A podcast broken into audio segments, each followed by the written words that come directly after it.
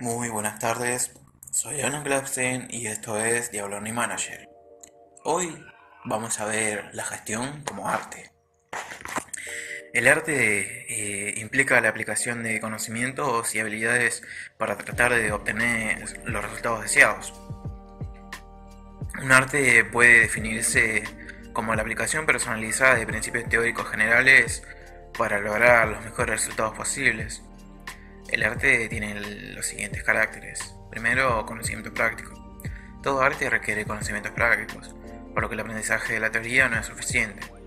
Es muy importante conocer la aplicación práctica de los principios teóricos.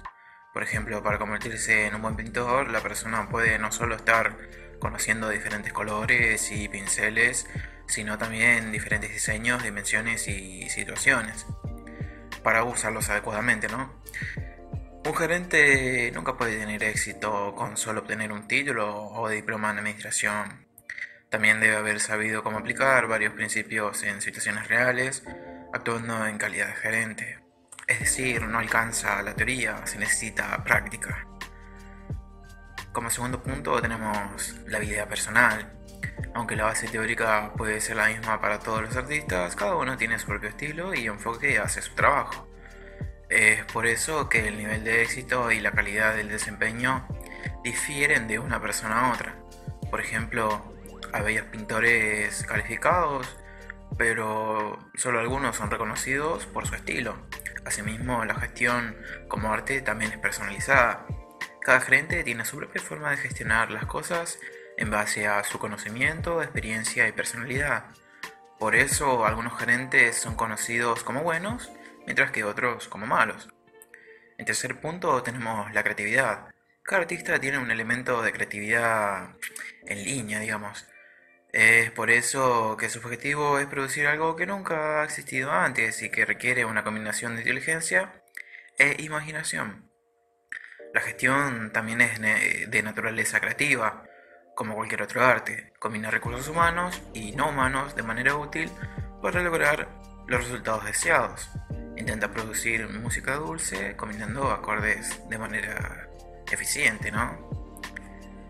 Eh, como cuarto punto tenemos la perfección a través de la práctica.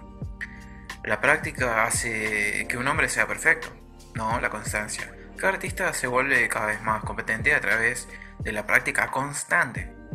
De manera similar, los gerentes aprenden inicialmente mediante un arte de prueba y error pero la aplicación de los principios de administración a lo largo de los años los hace perfectos. En el trabajo de la administración, claro.